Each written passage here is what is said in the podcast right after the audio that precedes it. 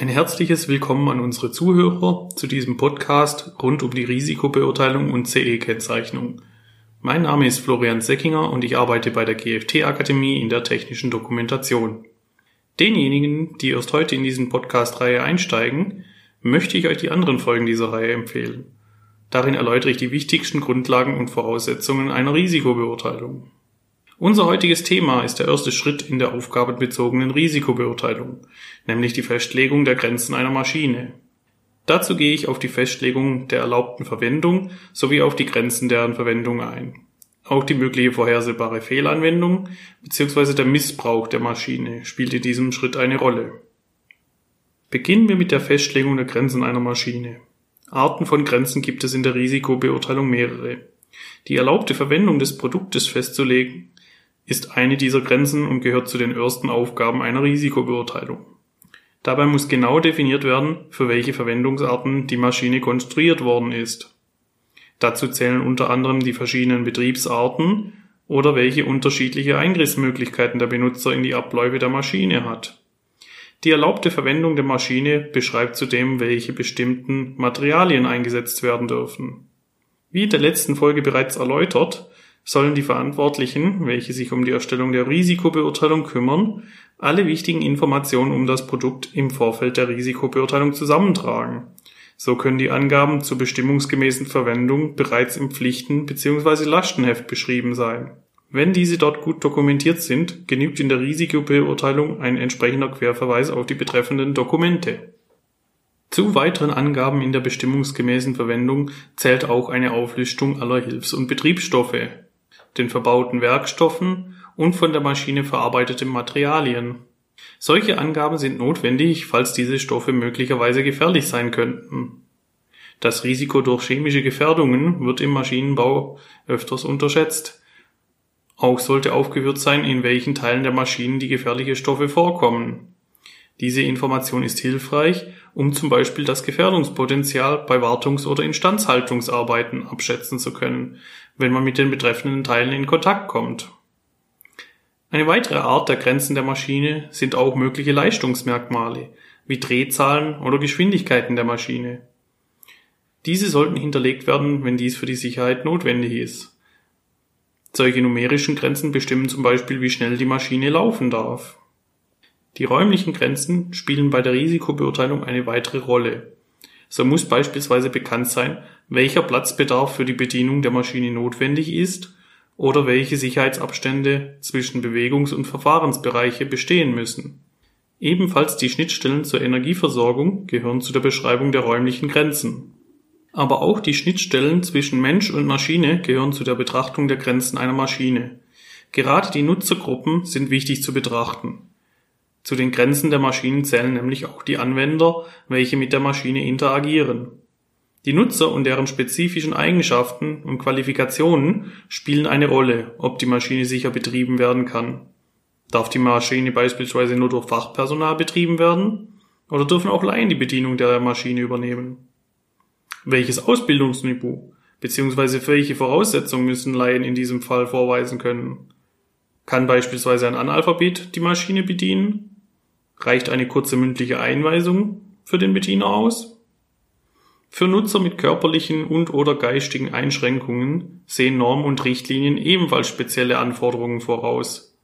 Deswegen muss bekannt sein, ob beispielsweise ältere Menschen oder Menschen mit Behinderungen ebenfalls die Maschine bedienen dürfen. Informationen zu zeitlichen Grenzen gilt es ebenfalls mit in die Risikobeurteilung aufzunehmen, falls diese für die Sicherheit relevant ist. So ist die Nutzungsdauer bestimmter Teile anzugeben, falls es sich um Sicherheitsbauteile handelt und diese nur eine entsprechende Lebensdauererwartung haben. Das gleiche gilt für Teile, die nach einem gewissen Intervall von Betriebsstunden auszutauschen sind, da sie andernfalls versagen könnten. Zu der Bestimmung der Grenzen der Maschine gehören auch die Einschränkungen der erlaubten Verwendung. Jedes Produkt bzw. jede Maschine ist für einen bestimmten Verwendungszweck geplant und hergestellt. Obwohl dieser Einsatzzweck meistens logisch ersichtlich sein kann, ist jeder Produkthersteller verpflichtet, den Käufer des Produktes auch über einen möglichen Fehlgebrauch oder sogar Missbrauch zu informieren. Dazu gehört beispielsweise, dass unerlaubte Materialien nicht an der Maschine verwendet werden dürfen oder dass ein vorhersehbarer Fehlgebrauch der Maschine beschrieben sein muss. Aber was ist ein vorhersehbarer Fehlgebrauch einer Maschine? Das ist die offensichtliche Zweckentfremdung eines Produktes, wie sie nicht durch den Hersteller des Produktes vorgesehen war. Wir sprechen hier auch von einer absichtlich groben Abweichung vom erlaubten Verwendungszweck. Ich nenne hier mal einige passende Beispiele aus dem häuslichen Gebrauch, wie das Bügeleisen, welches zum Kochen von Speisen benutzt wird, oder die Spülmaschine, welches zum Waschen der schmutzigen Wäsche benutzt wird. Im Zuge der Risikobeurteilung sollen durch die Konstrukteure Abweichungen vom erlaubten Verwendungszweck erfasst werden. Dann muss untersucht werden, ob diese offensichtlichen Abweichungen Gefährdungen verursachen können und ob diese durch bestimmte Maßnahmen verhindert werden können. Das heißt aber nicht, dass beim Fehlgebrauch einer Maschine alles Mögliche beschrieben sein muss. Nur vorhersehbare Abweichungen von der erlaubten Verwendung müssen beschrieben sein. Dies können naheliegende Verwendungsarten sein, da sie leicht umsetzbar und nützlich sind für den Benutzer, wie das vorher erwähnte Beispiel mit dem Bügeleisen.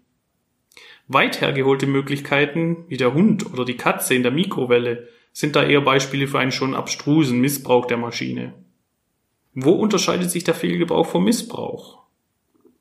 Im Gegensatz zum Fehlgebrauch wird der Missbrauch als absichtlich grobe Abweichung vom Verwendungszweck angesehen. Dies ist meist mit direkten Veränderungen am Produkt bzw. der Maschine verbunden. Meistens ist es nicht möglich, einen Missbrauch im Vorfeld zu erkennen. Wo endet nun ein Fehlgebrauch und wo fängt der Missbrauch einer Maschine an? Dies lässt sich nur im Einzelfall beurteilen und hängt auch von den zu erwartenden Anwendern und ihr Verhalten ab. Der Hersteller sollte sich Gedanken machen, inwieweit der Benutzer die Maschine bzw. das Produkt manipulieren kann, um sich die Arbeit und den Umgang mit dem Produkt zu erleichtern. Auch die Nutzbarkeit der Sicherheitseinrichtungen ist zu prüfen. Behindern diese den Benutzer oder erschweren ihnen die Arbeit? Neigen die Endanwender dazu, die Schutzeinrichtungen auf unzulässige Weise zu umgehen oder diese sogar zu demontieren? Liegen Informationen vor, dass mit einem Missbrauch des Produktes zu rechnen ist, so muss zuerst die geeignete konstruktive Maßnahme getroffen werden. Lässt sich der Missbrauch nicht oder nicht vollständig durch eine konstruktive Maßnahme verhindern, so muss in der Betriebsanleitung vor dieser sachwidrigen Verwendung gewarnt werden. Normen und Richtlinien fordern für den vorhersehbaren Fehlgebrauch naheliegende Beispiele. Sinnvoll ist es, die Frage nach dem Fehlgebrauch mit Personen zu besprechen, die mit der Anwendung des Produktes bzw. der Maschine vertraut sind. Diese können aus eigener Erfahrung berichten, welche Fälle von Fehlgebrauch im Bereich des Möglichen liegen. Ebenso sollte geprüft werden, ob von ähnlichen Maschinen bereits bekannte Unfälle oder beinahe Unfälle vorliegen. Hier könnte die zuständige Berufsgenossenschaft eine mögliche gute Quelle darstellen. Oder es liegen bereits intern eigene Aufzeichnungen vor, beispielsweise aus dem Kundendienst. Auch die Betrachtung der Zielgruppe kann in diesem Fall sehr hilfreich sein. Denn das Verhalten, das Wissen und Eigenschaften der betreffenden Nutzergruppen spielen ebenfalls eine Rolle bei der Bewertung von Gefahren. Anhand dem folgenden Beispiel wird schnell klar, was unter die Kategorie der vorhersehbaren Fehlanwendung fällt. Ein gutes Beispiel ist hierbei der Gabelstapler und das Fahren mit angehobener Last. Obwohl eine erhöhte Kippgefahr wegen schnellem Fahrens bzw. enger Kurvenfahrt besteht, wird häufig mit angehobener Last zu schnell gefahren oder zu stark in der Kurve eingeschlagen. Obwohl diese Gefahr offensichtlich bekannt ist, tendiert der Benutzer aufgrund seines Verhaltens dazu, diese nicht anzuerkennen oder halt zu unterschätzen. Ziel der Risikobeurteilung soll es sein, einen Fehlgebrauch der Maschine so weit wie möglich konstruktiv zu verhindern. Ist dies konstruktiv nicht möglich, muss der Fehlgebrauch in der Betriebsanleitung eindeutig untersagt werden und vor den möglichen Gefahren gewarnt werden. Auch muss betrachtet werden, was passiert, wenn andere Betriebsmittel oder Ersatzteile als vorgeschrieben zum Einsatz kommen. Man muss die Fragen klären, ob es dadurch zu Gefährdungen für Personen und oder das Produkt kommen kann. Besonderes Augenmerk sollte auch auf einzelne Lebensphasen gesetzt werden, wie beispielsweise die Gefahren im Falle von Störungen oder Ausfallsituationen. So muss man sich in der Risikobeurteilung fragen, was passieren kann, wenn die Energieversorgung der Maschine plötzlich ausfällt und was passieren könnte, wenn diese plötzlich wiederkehrt? Umgehen Anwender möglicherweise im Falle von einer Störung die Schutzeinrichtungen der Maschine, um zu schauen, ob sie die Bestörung beheben können? Alle Informationen werden in einem Formular zusammengetragen, welches später alle Gefährdungen in den jeweiligen Lebensphasen enthält. Dabei sollten alle Aufgaben betrachtet werden, die während des Lebenszyklus einer Maschine auftreten. Die Aufgaben werden dann auf mögliche Gefährdungen untersucht. Die Gefährdungen werden dann nach ihrer Schwere und Wahrscheinlichkeit des Eintretens eingeschätzt. Das Risiko soll dann mittels passender Maßnahmen verringert werden. Auf die Ermittlung der Gefahren werde ich in der nächsten Woche näher eingehen. Ich gehe dann darauf ein, welche möglichen Gefährdungssituationen bei Handlungen und Abläufe vorkommen können. Schalten Sie also nächste Woche wieder zu unserem Podcast ein. Zum Schluss möchte ich noch auf unsere Webseite www.gft-akademie.de verweisen.